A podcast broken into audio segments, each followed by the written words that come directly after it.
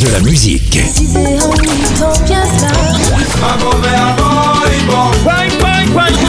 Et des infos. Elle chantera jusqu'à ses 99 ans. Double disque d'or pour son premier album solo. C'est VSM Radio.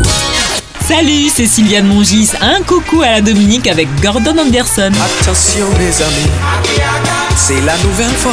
Né à Roseau sur l'île de la Dominique, c'est au lycée qu'il a commencé la musique. Il y avait un groupe de chanteurs, il faisait des trios, des quartettes, il jouait ce qu'ils entendaient à la radio, plutôt pop, soul, copiait les Beatles, James Brown ou encore Otis Redding.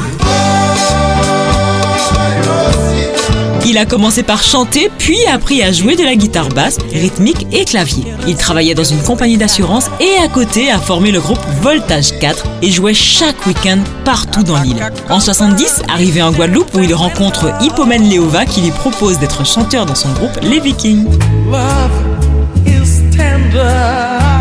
Cette belle expérience, le groupe sort en 45 tours et Gordon Anderson écrit une chanson avec Pierre-Édouard Decimus. Ce titre Love sera un tube.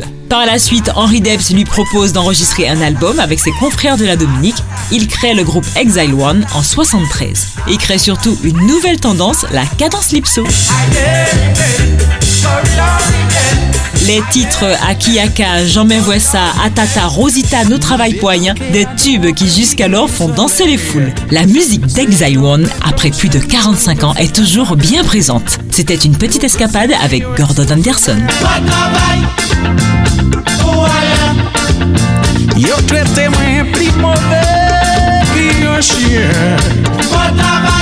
De la musique.